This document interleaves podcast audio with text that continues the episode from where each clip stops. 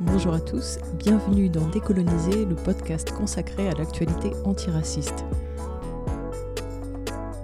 Mon nom est Malika Salin et je vous retrouverai chaque semaine pour aborder une question en lien avec le racisme. Avec ou sans invité, Décoloniser sera un espace où parler de lutte, de résistance et où essayer de comprendre comment fonctionne le racisme pour mieux le combattre.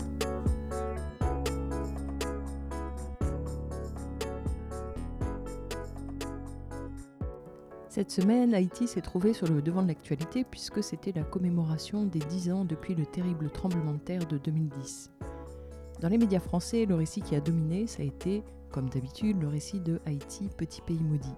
Si on devait résumer ce récit, ce serait quoi? Ce serait que Haïti c'est une terre de drame, une terre de catastrophe, une terre de corruption, un endroit où personne n'est responsable, personne n'y peut rien, c'est la fatalité, et où pour nous, ici de France, le seul rôle possible, ce serait d'être euh, quoi Un sauveur C'est une insulte à l'histoire et au peuple haïtien de propager ce récit-là de Haïti, petit pays maudit. Aujourd'hui, dans Décoloniser, on va fournir des clés pour reconnaître ce récit et pour le neutraliser. On va commencer par revenir sur ce que représente Haïti quand on parle de racisme. Ensuite, on va remonter le temps de la naissance du peuple haïtien en 1791 à aujourd'hui. Et puis on se quittera avec des pistes sur ce que serait la position décoloniale à adopter vis-à-vis du peuple haïtien.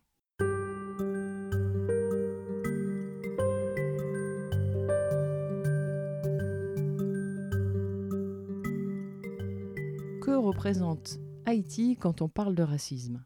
En réalité, le racisme est très simple à comprendre. Les racistes ont divisé le monde en deux catégories. D'un côté, il y a les blancs, et de l'autre, il y a ceux qui ne le sont pas. Face à cette situation, on a deux choix possibles. Le premier choix, c'est de maintenir l'organisation du monde selon cette logique raciste où la vie d'un homme parce qu'il est blanc vaut plus que celle d'un non-blanc. Quand on suit cette logique, il est naturel de penser que Haïti est un petit pays maudit. L'autre choix qui s'offre à nous, c'est de vouloir une autre organisation du monde. Ça, c'est la logique de ceux qui décolonisent, puis de ceux qui veulent que ça change, ceux qui résistent, ceux qui se battent contre le racisme. Pour tout cela, Haïti est un pays à part, un pays cher à notre cœur, le lieu où tant de choses ont commencé. C'est le pays de la victoire, une victoire payée chèrement, une victoire qui continue de se payer aujourd'hui, puisque les nations blanches n'ont jamais pardonné aux Haïtiens comme elles n'ont jamais pardonné aux Algériens. Et quand les nations blanches ne pardonnent pas, elles se vengent. Et leur vengeance peut s'exercer pendant des siècles, on va le voir aujourd'hui. L'héritage qu'Haïti offre au monde, c'est d'abord sa devise. Tout homme, c'est homme. Tout homme est un homme. Et là-dedans, il y a vraiment l'essentiel. On ne peut pas décoloniser si on n'est pas convaincu de ça et si on n'est pas prêt à se battre pour faire respecter cette règle élémentaire. Tout homme est un homme. Ceux qui apprécient Franz Fanon. Franz Fanon, c'était le psychiatre martiniquais, auteur des damnés de la Terre, qui est mort résistant algérien. Ceux-là vont reconnaître dans Tout homme homme le cœur de la pensée de Fanon. Il y a une raison très simple à ça, c'est que Fanon était caribéen. Il avait appris cette règle 100% caribéenne, 100% afrodescendante, des siens, des anciens, et il a construit sa pensée à partir de cette règle élémentaire et tellement décoloniale. Tout nomme ses noms. Derrière ces quelques mots, il y a le monde qu'on veut, une seule humanité comme un but et pas comme un idéal abstrait qui cache la misère. Certains diront pourquoi s'intéresser à Haïti En quoi ça nous concerne Il y a aussi la Libye, la Palestine, le Venezuela, l'Algérie, etc. Déjà, quand on lutte contre le racisme, c'est très important de connaître l'apport d'Haïti au monde. Ça, de nombreux militants se chargent de raconter l'histoire d'Haïti et ce qu'Haïti a apporté à l'histoire des luttes antiracistes. Il y a de nombreuses ressources qui existent sur le net, notamment. Et c'est la raison pour laquelle l'émission Décolonisée devait parler d'Haïti dès le début. Et la deuxième raison, c'est qu'on vit en France et nos destins sont liés, malgré nous, au destin du peuple haïtien. C'est-à-dire qu'on a un devoir envers les Haïtiens à cause de l'attitude de l'État français vis-à-vis de ce pays depuis sa création jusqu'à aujourd'hui. En tant qu'habitant en France, on a le devoir de reconnaître la dignité des Haïtiens et aussi de leur montrer du respect. Pour nous, l'indifférence, c'est pas acceptable. Le paternalisme d'humanitaire, ça l'est encore moins, puisque la richesse du pays où on vit s'est faite à leur dépens. On va maintenant revenir sur l'histoire récente du peuple haïtien à partir de quelques dates clés. Le sociologue Jean Clarisse nous dit que le peuple haïtien est né le 17 août 1791 quand il y a eu l'insurrection générale de la plaine du Nord. le peuple a mis en place un État qui est devenu indépendant en 1804. 1804, c'est le moment où les Haïtiens chassent les nations européennes, et notamment la France, puisque la France avait fait d'Haïti une colonie esclavagiste et y avait pratiqué la déforestation. Pour avoir une idée de ce que représentait Haïti dans l'économie mondiale, en 1789, Haïti produisait les trois quarts du sucre mondial et c'était le premier producteur de coton. Et pour ce qui concerne la France en particulier, Haïti, c'était un cinquième de la richesse française. Donc le combat pour les Haïtiens, ça a été d'abord de faire en sorte que la tutelle extérieure soit définitivement supprimée et qu'elle soit remplacée par un gouvernement intérieur. Plus de 200 ans plus tard, écoutons la rue. Notre communauté internationale, nous sommes qui nous capables de gérer tête nous. Nous pas l'autre pour passer nous. Ça c'est de respecter ça pour y aller faire un président, le président va respecter, il va respecter tout le Pour le président, tout fait, pour le vote, pour le voter, contre corruption, avec mauvaise gouvernance Maduro, alors que lui-même l'a nagé la corruption, il faut l'aller. 200 ans plus tard, les Haïtiens doivent encore se battre pour bouter les nations blanches hors de chez eux. Pourquoi? C'est ce qu'on va essayer de comprendre aujourd'hui. En 1804, Haïti devient la première république noire indépendante à s'être arrachée des mains du pouvoir blanc. C'est très mal vu, c'est un véritable affront. Haïti est un jeune État, il doit pouvoir accéder aux échanges économiques mondiaux. Et les nations blanches vont utiliser leur position de supériorité, une position qui a été gagnée par la violence, pour se venger, et elles en ont largement les moyens. En plus de ça, Haïti va se voir forcé de rembourser une espèce d'indemnité compensatrice à la France. C'est un remboursement qui va durer longtemps, puisqu'il va durer jusque la Seconde Guerre mondiale. Un autre moyen de rétorsion, ça va être, euh, par exemple, ce que font les États-Unis, ils vont refuser de reconnaître le pays jusqu'en 1863. Ils avaient peur que cette victoire donne aux Noirs américains l'idée de renforcer leur lutte, puisque c'est très inspirant. Pourquoi est-ce qu'ils reconnaissent le pays en 1863 C'est pas du tout par grandeur d'âme, puisque l'Amérique n'a pas d'âme, c'est parce que c'est l'année de la proclamation d'émancipation, donc de l'abolition américaine. Et en reconnaissant le Liberia et Haïti, et en reconnaissant le Liberia et Haïti, les États-Unis se trouvent avec une option pour se débarrasser des Noirs libres, parce que chez eux, c'est la panique, la cohabitation dans l'égalité, c'est vraiment le pire cauchemar que puisse vivre l'Amérique. Malgré toutes ces difficultés, Haïti est une république indépendante en construction, mais ce répit va être de courte durée. L'occupation américaine au début du XXe siècle va ruiner les efforts de construction et va mettre fin à cette parenthèse. En 1915, les marines américains arrivent et ils vont occuper le pays pendant 19 ans. Ils vont piller le trésor, changer la constitution pour qu'elle bénéficie aux Blancs, détruire l'armée pour établir une force soumise par les marines américains et entraînée et contrôlée par eux. C'est une véritable occupation de terreur. Des exécutions sommaires, des viols, des maisons mises à feu après y avoir enfermé des familles entières, des pendaisons, des civils brûlés vivants et même un notable enterré vivant la terreur blanche, la fameuse férocité blanche dont parle Rosa Amelia Plumel-Uribe. Les Américains, comme à leur habitude, vont aussi mettre en place une classe supérieure néocoloniale qui est loyale aux Américains et ils vont laisser le reste de la population, soit l'immense majorité, dans la pauvreté. L'armée néocoloniale qui a été établie par les Américains entre 1915 et 1934 pendant l'occupation, elle a terrorisé les pauvres jusqu'aux années 1980. On fait un saut de quelques décennies et on arrive en 1957 où est mis en place le régime dictatorial des Duvaliers. L'armée néocoloniale aide à sa mise en place et c'est d'abord Papadoc qui va régner jusque 1971 puis Baby Doc. Pendant toute cette période, les assassinats et les exécutions sont monnaie courante via notamment la milice armée des Tontons Macoutes qui remplace l'armée néocoloniale. Duvalier s'appuie alors sur le noirisme, qui est une idéologie politique, une doctrine et aussi un projet national qui prétend promouvoir les masses noires au détriment des élites mulâtres. Et cette dictature explique l'exil de tant d'Haïtiens pendant toute cette période avec des communautés importantes qui se sont construites au Canada, aux États-Unis, en République dominicaine et aussi en Europe. Dans les années 80, le néocolonialisme va se sophistiquer, c'est-à-dire qu'il va devenir plus difficile à identifier. Les années 80, c'est le moment où USAID est créé. Qu'est-ce que c'est? C'est officiellement l'agence des États-Unis pour le développement international, une agence indépendante du gouvernement, chargée du développement économique et de l'assistance humanitaire dans le monde. En réalité, c'est une agence qui travaille sous la supervision du président du département d'État et du Conseil de sécurité nationale, et son objectif est évidemment très différent de celui affiché. USAID va s'associer à la Banque mondiale pour tenter de faire d'Haïti le Taïwan de la Caraïbe, c'est-à-dire essayer d'en faire un petit pays qui joue un rôle économique essentiel dans l'économie mondiale à ses propres dépens.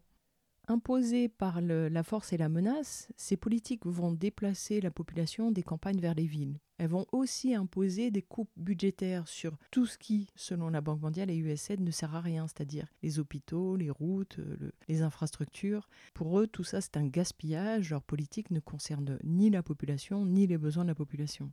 Les années 80, c'est aussi le moment où Reagan va créer sa Fondation nationale pour la démocratie, Là aussi, c'est un but noble qui cache euh, des dessins beaucoup moins nobles. Cette fondation privée à but non lucratif est là prétendument pour renforcer les institutions démocratiques à travers le monde. En réalité, Reagan va l'utiliser pour mettre en place des groupes pour les droits humains qui sont financés par la CIA à travers cette organisation non gouvernementale. Les années 80 annoncent aussi la fin du régime des Duvaliers. Il va y avoir un soulèvement populaire de plusieurs mois en 1985 à ce moment-là, les Américains vont lâcher Duvalier et annoncer son exil en fuite. À ce moment-là, la foule se venge sur les Macoutes et le 7 février, c'est le déchoucage du régime. Ronald Reagan, qui a aidé Duvalier à s'échapper, félicite le progrès démocratique en Haïti et dans le même temps augmente l'aide à la junte militaire. Et où va se réfugier Duvalier? En France l'armée prend le pouvoir, il va y avoir une période d'instabilité et en 1990, les Haïtiens vont commettre ce qui pour les nations blanches est un crime majeur qui justifie une sanction exemplaire, c'est ils vont en quelque sorte mal voter une élection libre. Comment est-ce qu'ils sont parvenus à ce résultat? Eh bien pendant plusieurs années, il y a eu un travail de terrain remarquable pour préparer une victoire démocratique. Et le vainqueur de cette élection, c'est Jean-Bertrand Aristide, un prêtre très populaire auprès de la population et un partisan de la théologie de la libération. Il gagne l'élection avec les deux tiers des votes. Immédiatement, les États-Unis transfèrent deux militaires à l'opposition libérale pour préparer sa déstabilisation. Aristide va rencontrer le succès pendant quelque temps. Ça va donner l'impression qu'Haïti est enfin démocratique et surtout hors de la mainmise américaine. Mais sept mois après l'élection d'Aristide, mais le coup d'État de Raoul Cédras intervient sept mois après l'élection d'Aristide. Pour sanctionner ce coup d'État, l'Organisation des États d'Amérique impose un embargo. Peu après, le Conseil de sécurité des Nations Unies, par la résolution 841, met en place un embargo sur les produits pétroliers et sur l'armement contre Haïti. Mais ce n'est pas le gouvernement que ces embargos vont sanctionner, et ils vont être très contestés à cause de leur impact sanitaire et humanitaire sur la population civile haïtienne. Une étude publiée en novembre 1993 va montrer, par exemple, une forte augmentation de la mortalité infantile, de l'ordre de 33%, et plus de 100 000 cas de malnutrition supplémentaire. Et l'étude affirme que si officiellement l'embargo ne porte pas sur les produits alimentaires et médicaux, en pratique, ces produits sont soumis à l'embargo. Et en plus de ça, ils rendent la distribution humanitaire plus difficile, puisqu'il manque de matériel pour assurer le transport de nourriture. Avec hypocrisie, les États-Unis se joignent techniquement à l'embargo, mais quelques semaines après l'embargo, ils vont changer les termes pour que les corporations américaines puissent violer l'embargo. Bush et Clinton émettent des directives présidentielles qui bloquent les livraisons de pétrole aux militaires, mais Secrètement, ils autorisent Texaco Oil, du riche Gilbert Biggio, à envoyer du pétrole. Puis, en 1994, Raoul Cedras reçoit un parachute doré d'un montant d'un million de dollars de la part de Clinton pour quitter Haïti, après qu'il a fait tuer des milliers de personnes. Et donc, les États-Unis l'escortent jusqu'au Panama, où actuellement il vit encore une belle vie. Petite parenthèse, à la même période aux États-Unis, Bill Clinton met en place des politiques extrêmement répressives qui vont faire exploser le nombre de prisonniers, et de prisonniers majoritairement noirs et latinos, politiques qui vont faire que le nombre de personnes privées de liberté va être le plus haut depuis la période de l'esclavage aux États-Unis. Voilà qui est Bill Clinton.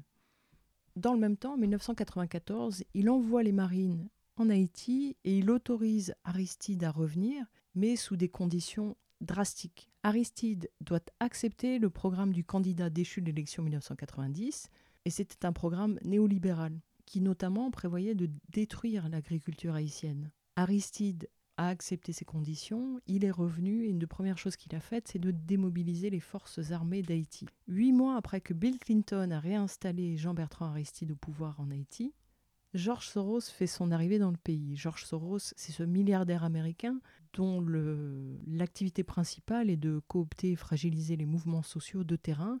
C'est donc ce qu'il va faire en Haïti avec le groupe Focal. C'est un groupe focal qui reçoit des financements de l'État et donc arrose de tout son argent tout ce que le pays compte d'opposants, de scientifiques ou d'artistes. C'est sa technique, que ce soit en Haïti ou en France. Son surnom à George Soros, c'est le grand prédateur. Une autre élection est gagnée par Aristide en 2000 et George Bush, qui lui est totalement hostile, finance l'opposition. Pendant toute cette période, le pays est régulièrement touché par des désastres naturels et ces désastres sont aggravés par la destruction de la terre et de la société depuis le début du XXe siècle. Les déforestations, par exemple. Quand le FMI impose des politiques d'austérité et que le pays ne peut pas s'équiper pour la santé, pour le traitement des eaux, la sécurité, les routes, l'électricité ou l'habitat, ce sont des choses qui se paient très lourdement en cas d'ouragan ou en cas d'inondation. Or, ces catastrophes-là, il y en a régulièrement dans la région. Donc la fatalité a bon dos, elle est orchestrée. En 2003, Aristide exige que la France paie à Haïti plus de 21 milliards de dollars.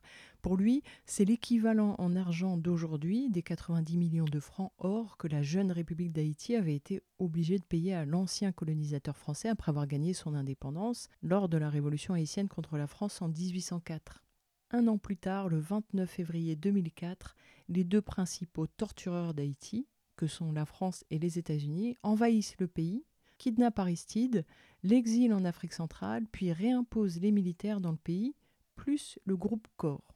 La communauté internationale justifie cette intervention en disant qu'il y avait des conflits armés depuis plusieurs mois. Mais plus tard, on va apprendre que les États-Unis et la République dominicaine ont fourni des armes à des groupes rebelles. C'est un véritable coup d'État et ce coup d'État a été planifié au Canada en 2003 lors d'une conférence. L'analyse des activistes haïtiens est qu'il visait à permettre l'accès aux mines d'or, puisque le pays est littéralement assis sur une mine d'or inexploitée.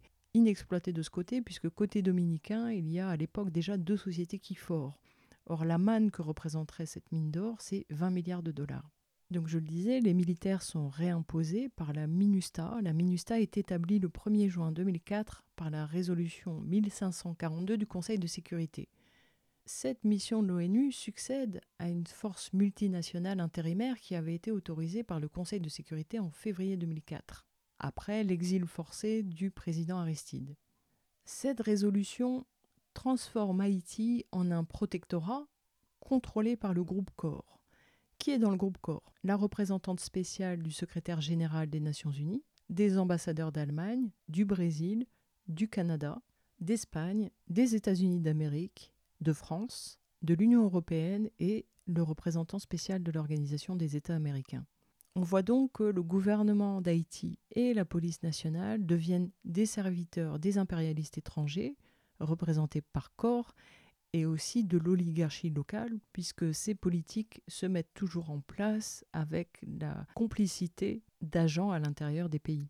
Et l'objet, l'objectif du groupe Corps, c'est vraiment, avec cette tutelle, de recoloniser Haïti. Pour le côté militaire, après le coup d'État, les Nations Unies installent 9000 soldats et ces soldats commencent à terroriser les quartiers pro-Aristide. Ainsi, le 6 juillet 2005, les gardiens de la paix, c'est comme ça qu'on les appelle, des Nations Unies, ont procédé à un massacre dans Cité Soleil. Ce massacre a été mené avant l'aube par au moins 400 casques bleus montés, 40 chars blindés et protégés par deux hélicoptères. Cité Soleil, c'est le plus grand bidonville de Port-au-Prince Bidonville, qui est qualifié de repère de bandits par la bourgeoisie néocoloniale réunie au sein du groupe 184, un groupe financé par les États-Unis. Pourquoi des bandits? Parce que la majorité des habitants de Cité Soleil restent encore attachés au mouvement Lavalas, le mouvement de Jean-Bertrand Aristide. Pendant cette intervention militaire, des dizaines de passants ont été abattus, 22 000 munitions ont été utilisées. Le nom de cette opération, c'était Point de fer.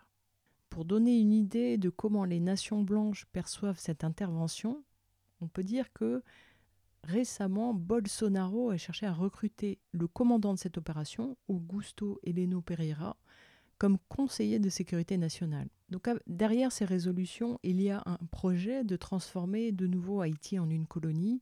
Et par exemple, l'agriculture locale a été détruite. Des fermiers ont été expropriés et les marques américaines, comme par exemple Timberland, emploient les fermiers pour ramasser du coton pour l'export. Sauf que le, pays n'a pas besoin de coton, le pays a besoin de faire pousser du riz, il a besoin de faire pousser de la nourriture pour nourrir la population, puisqu'en Haïti, la moitié de la population a faim. Et les raisons de cette faim sont que les prix sont exorbitants, puisque la nourriture est importée, le maïs, les légumes, l'huile, et il y a aussi peu d'agriculture locale. Et cette présence militaire, elle est aussi une manière de faire taire les résistances locales. Quant à la fameuse Fondation pour la démocratie américaine, elle essaie de faire un travail d'influence pour stopper la qui est le mouvement aligné avec Aristide. Il dépense des millions de dollars pour ça. Par exemple, il finance des journalistes qui vont présenter une version de l'actualité qui sert les intérêts américains. Et en 2006, des élections ont lieu, mises en place par le Canada, les États-Unis et la France. Un an plus tard, on est trois ans après que Bush a envoyé les marines pour kidnapper Aristide et pour le déporter. Le président Chavez vient en Haïti et des dizaines de milliers de personnes viennent l'accueillir dans la rue et chantent Chavez, le pays est à toi. À la même période, Bush était en tournée dans les Amériques et Chavez déclare Bush est un lion déguisé en mouton, il vient pour diviser, tromper et freiner les mouvements populaires. Si je l'avais en face de moi, je lui dirais Gringo, go home. Ce qui veut dire Blanc, rentre chez toi.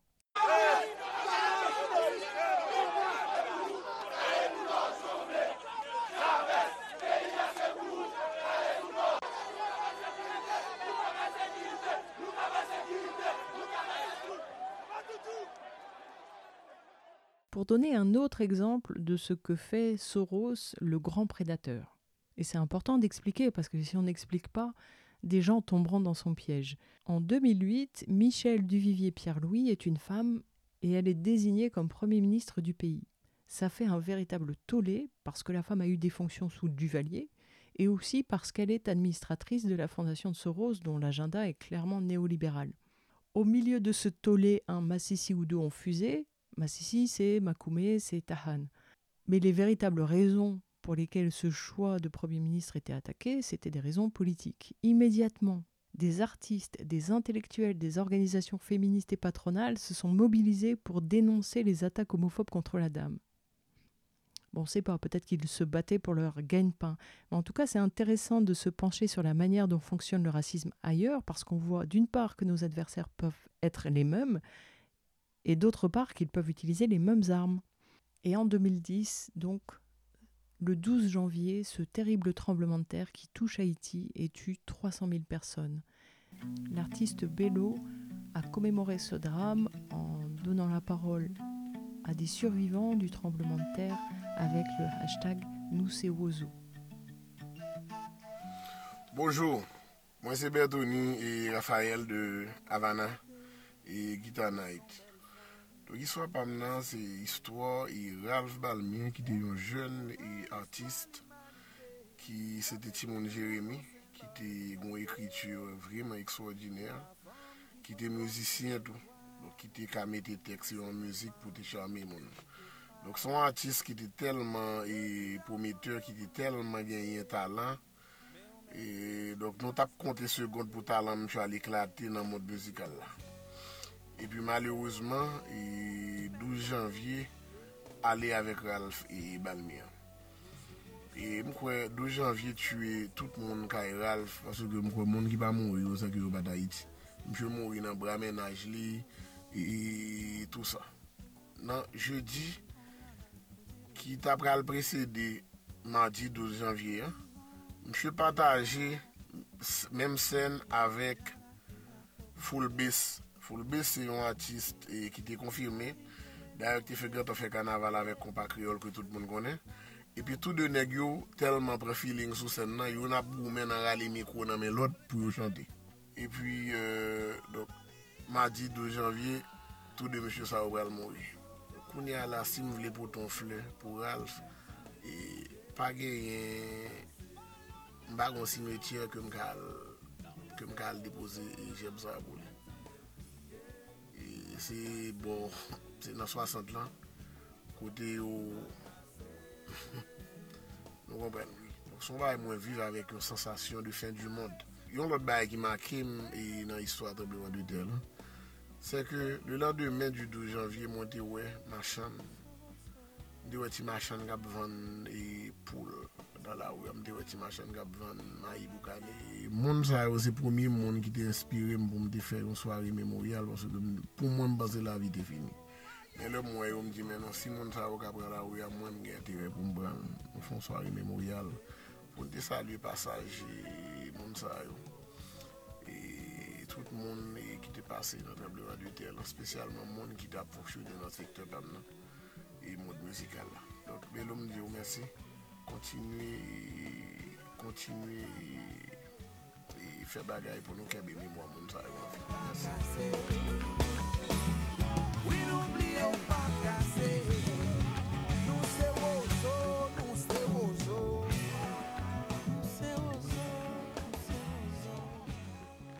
Les Clinton fossoyeurs d'Haïti. En 2010, Hillary Clinton va voler l'élection présidentielle pour faire installer Martelly, qui est un autre massicide de droite.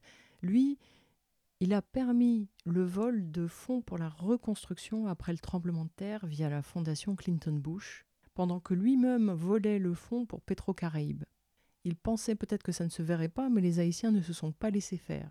Le prêt au développement Petro-Caraïbes, c'était un prêt d'un montant de 4,5 milliards de dollars censé servir à construire des écoles, des routes, des hôpitaux.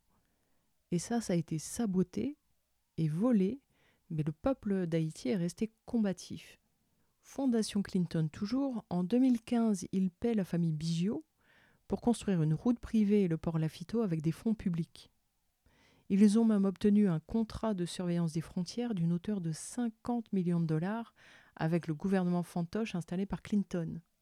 La famille Biggio appartient à l'oligarchie locale. L'oligarchie, c'est plusieurs familles de grandes familles de l'île, pratiquement toutes d'origine étrangère, et qui ont construit une partie de leur empire sur le café, le textile et le sucre. Une partie parce qu'elles doivent le reste aux licences d'importation et à la spéculation financière. Biggio, c'est l'un d'eux. Il est descendant d'un Syrien juif séfarade qui a été accueilli par les Haïtiens dans son exil de Syrie à la fin du XIXe siècle. Sa famille est devenue milliardaire en un siècle, puisque Biggio, aujourd'hui, c'est l'homme le plus riche du pays et il est aussi consul honoraire d'Israël. Et dans le même temps, les Haïtiens de la diaspora qui ont réussi et qui veulent participer à construire le pays, eux sont maintenus à distance et combattus pour que les monopoles de ces familles perdurent. Ces familles d'oligarchie, elles ont aussi fait fortune, par exemple, en important de la cocaïne et de l'héroïne, ça c'est le cas de la famille Accra, famille qui peut remercier le dictateur Duvalier, puisque c'est sous son gouvernement que la famille s'est enrichie massivement.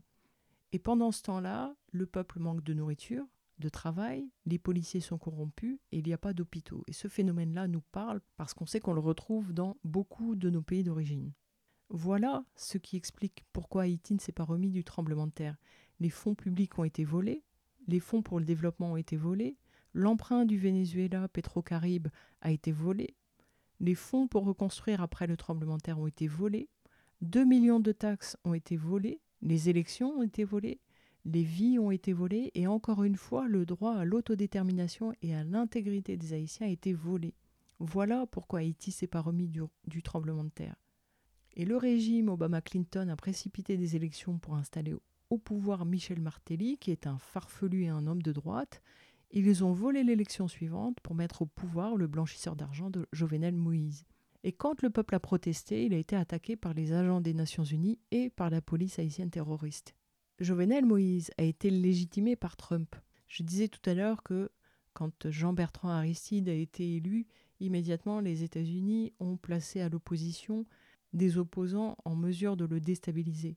Quand Jovenel Moïse a été élu, il a été légitimé par Trump, qui a envoyé Omar Ossa pour assister à l'inauguration du président en 2017. C'est lourd de sens. Quant à son conseiller, Damien Merlot, il a travaillé pour le département d'État américain, puis pour John McCain. Et tout ça nous mène en 2019. 2019, au mois de septembre, les lois sur le forage sont révisées.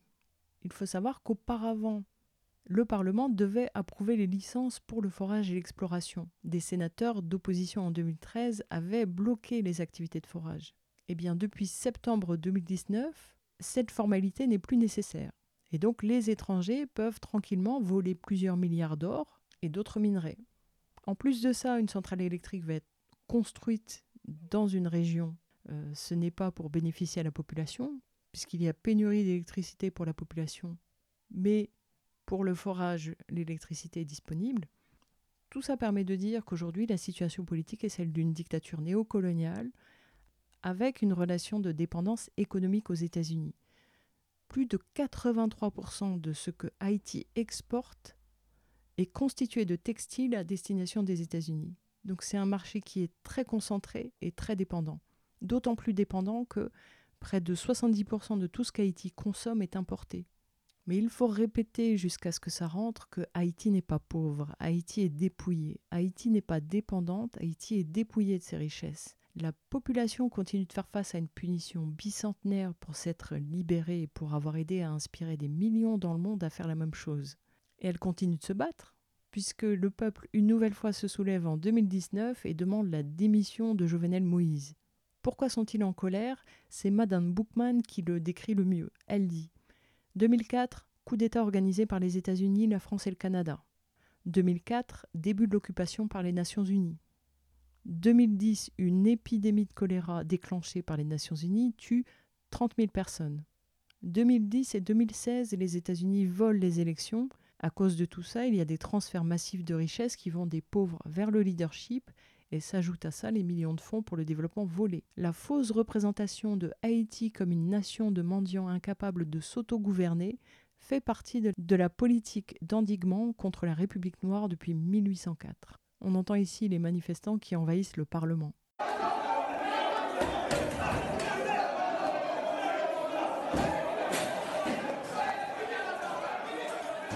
La population se soulève avec des pierres, des bâtons, et la police tue des manifestants, mais pas seulement.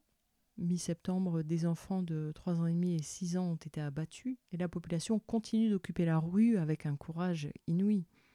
Fin septembre, après avoir brûlé des stations essence et une banque, les manifestants sont passés à la vitesse supérieure et ils ont attaqué la police répressive, cette police qui est entraînée par les États-Unis, les Nations Unies et aussi DINCORP, qui est une société militaire privée américaine. Mais la population paie un lourd tribut puisqu'une cinquantaine d'activistes et de militants ont été tués, comme le jeune José Mano victorieux, paix à son âme. Et début octobre, alors que de nombreux civils et activistes ont été tués par la police, qui vient rendre visite à Juvenel Moïse La française Sylvie Tabès, représentante de l'Union européenne. Business as usual. Il y a aussi un autre élément qui revient euh, comme un continuum depuis l'esclavage, c'est que les viols massifs ont toujours été une arme de destruction de la population. Et il continue, qu'ils soient chapeautés par les Nations Unies, tout le monde a vu cette actualité circuler récemment, mais euh, ils peuvent aussi être chapeautés par l'Église. Une autre façon qu'ont les nations blanches d'empêcher les mouvements pour le changement, c'est d'infiltrer ces mouvements en y plaçant, par exemple, comme dans les années 90, des escadrons de la mort de la CIA quand on sait le rôle des Nations Unies dans la déstabilisation du pays, il y a de quoi voir une provocation dans le fait que les Nations Unies appellent début octobre un dialogue pacifique. Sachant qu'en plus, début octobre, c'est aussi le moment où des mercenaires sont arrivés en Haïti pour apporter un soutien terroriste au président. Alors, autre euh, action des manifestants qu'on peut souligner, c'est quand ils ont visé une banque dont les propriétaires ont commis des crimes dans le pays pendant des décennies pour maintenir leur monopole et pour maintenir aussi la population dans une pauvreté extrême.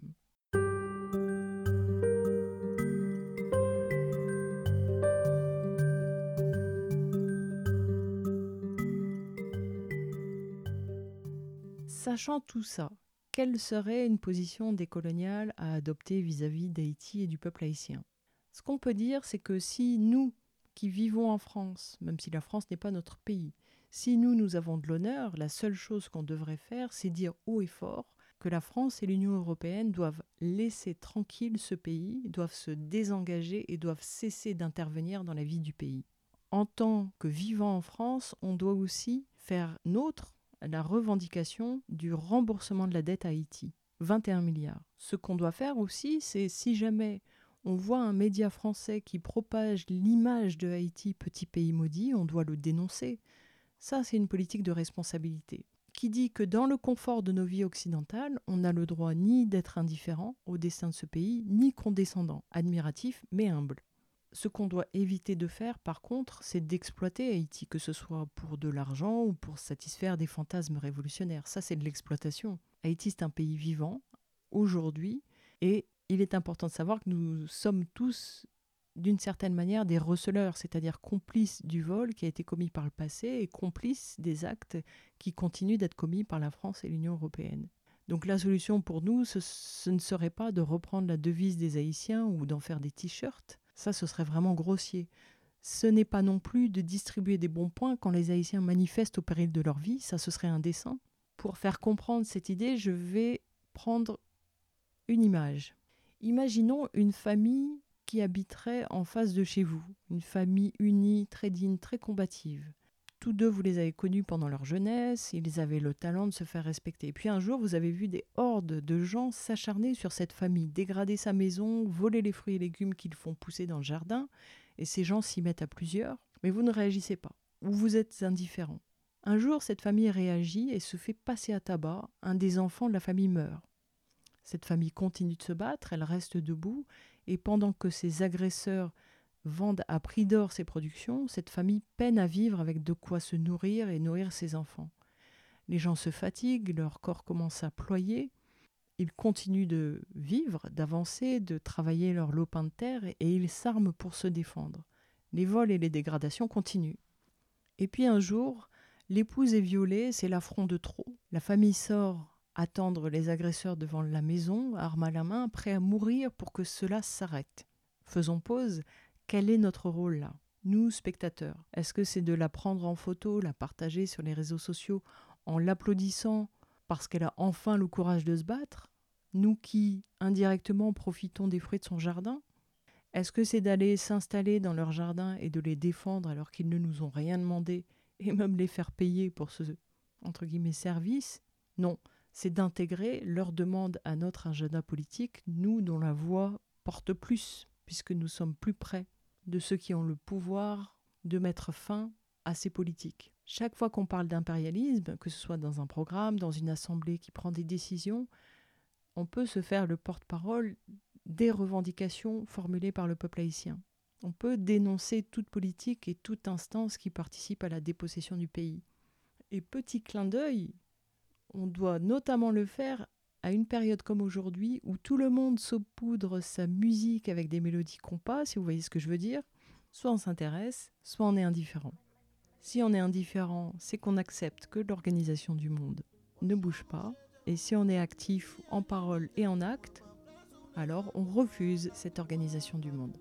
On va se quitter en musique avec Tambou, Freedom, on se retrouve la semaine prochaine pour parler de racisme et de système judiciaire.